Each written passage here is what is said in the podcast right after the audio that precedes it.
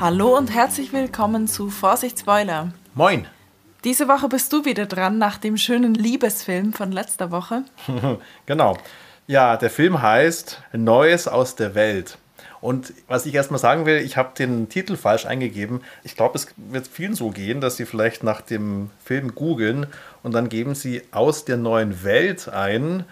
Vorsicht, aus der neuen Welt ist eine sehr berühmte Sinfonie von Dvorak. Das ist die mit dieser berühmten Melodie, dieses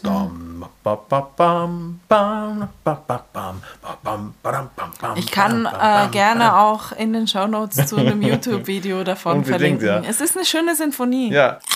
Sondern Neues aus der Welt. Es geht um, das ist das Einzige, was ich mir jetzt rausgeschrieben habe von dem Film. Ich habe nur so die erste Zeile gelesen von der Handlungszusammenfassung.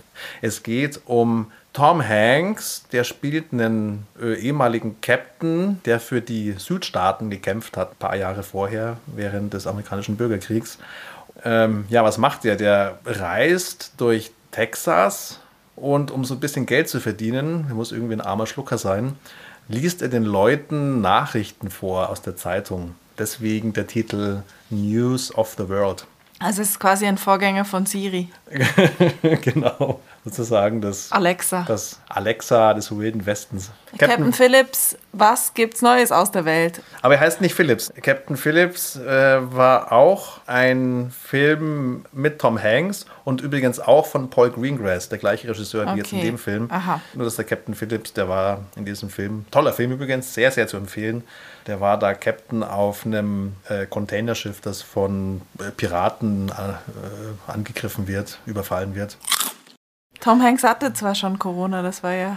Stimmt, ja, genau. Der war einer der, der war eigentlich so der erste Promi, der, ja, ja, stimmt. oder so Großkaliber-Promi, von Ja. dem das bekannt wurde. Das war schon im März oder so. Ja. Und deswegen konnte er auch jetzt einen Film machen, der nicht ganz so Corona-konform ist wahrscheinlich, weil was wir auch wissen, so aus den Fotos, Trailern und so, er sitzt ja in einem Trailer. Sagt man, heißt das so? Er sitzt da in einem Trailer, neben ihm so ein kleines Mädchen, nämlich die, ich weiß nicht, wie sie heißt im Film, gespielt von der deutschen Kinderdarstellerin. Die nicht mit, also es ist keine Tochter von Till Schweiger, das ist schon mal. Ja, genau. ja, Helena Zengel. Und wegen dieser Helena Zengel ist der Film wahrscheinlich auch so im Gespräch, weil es jetzt eine deutsche. ein Ja, weil sie ist nominiert für den Genau. Golden Globe. Also, Tom Hanks spielt diesen Südstaaten-Captain. Und die große Frage ist jetzt, wie kommt der äh, da an das Mädel ran?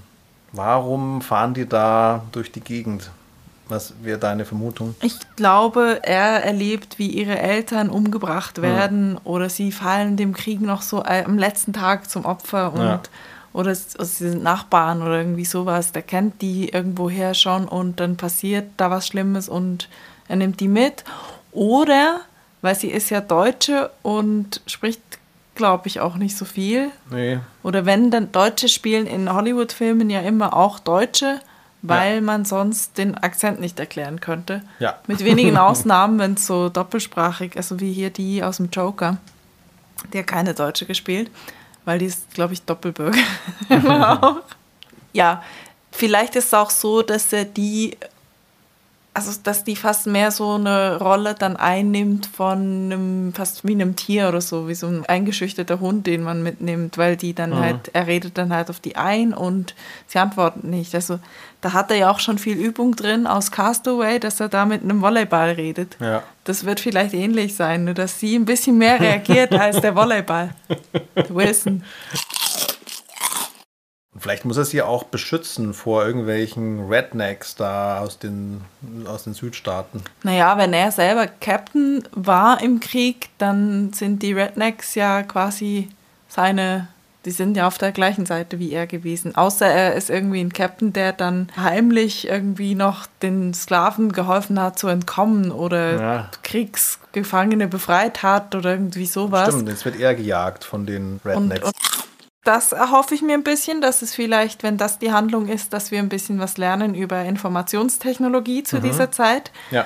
Setzt ja, also dem entnehme ich, wenn einer eine Karriere draus machen kann, dass er Nachrichten vorliest, dass entweder viele nicht lesen können Oder er halt irgendwie der einzige Abonnent von der New York Times in seinem Bezirk ist oder so.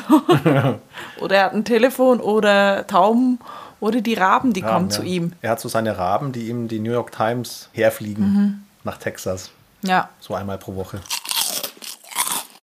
Es ist ja unser erster Western in diesem Podcast. Mhm. Das heißt, was erwarten wir sonst noch, jetzt ähm, unabhängig von der Handlung, irgendwelche Also Western-Accessoires? du? Typisch, ja, Western-Bingo, Okay, genau. also ein Tumbleweed, mindestens ein Tumbleweed, Ja. äh, so eine Sch Schwingtür, ja, Schwingtür. ein Cowboy-Hut natürlich. Ja. Und auch so eine Kameraeinstellung von unten, wo man die Stiefel mit den Sporen sieht, die dann so durch die Schwingtür in den Salon reingehen. Ja. Muss mit rein. Dann eigentlich, eigen, also ich erwarte es jetzt nicht in diesem Film, aber in einem Western generell. Also Ja. auf die Bingo-Karte für Ja. einen Western kommt auf jeden Fall dieses Standoff, wo zwei sich gegenüberstehen in Ja. der menschenleeren Stadt, wo das Tumbleweed durchkommt. Genau. Und dann, wer zuerst zieht, äh, Genau, und hat dann so eine gewonnen. Großaufnahme auf die Hand und die Finger zucken schon und wer zieht als erstes. Mhm. Ja. dann halt so Saloon-Sachen. Äh, Spucknapf, Whisky und natürlich so ein Kellner, der äh, so sein Abtrockentuch so über, über Ja, die Schulter und so das Glas hat. über den Tresen schiebt. Ja, genau. Eine Schlägerei. Ja, Eine Salonschläger. Saloon-Schlägerei, ja. Gerade zählst du die Handlungselemente von A Million Ways to Die in the West von Seth MacFarlane auf. Also eigentlich erwarte ich, dass sie versuchen, diese Klischees zu vermeiden. Und die Frage ist, wie machen sie es? Also ich bin mal gespannt. Ich würde sagen, bei jedem Klischee, bei jedem Tumbleweed gibt es äh, einen, äh, Schnaps für uns. Die Frage ist, was für ein Schnaps? Äh, Whisky in dem Fall. Trinken die Whisky in Western? Ja, Okay, muss ich noch, also aber möglichst so aus dem Flachmann. ja, Okay, muss ich noch einen Flachmann äh, abfüllen. ja.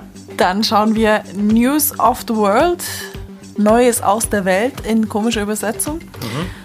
Und ihr hört unsere Nachbesprechung dann am Sonntag. In der Zwischenzeit dürft ihr euch gern melden bei uns an vorsichtspoilerpodcast at gmail.com und alle anderen Social Media Sachen äh, lest ihr in den Show Notes.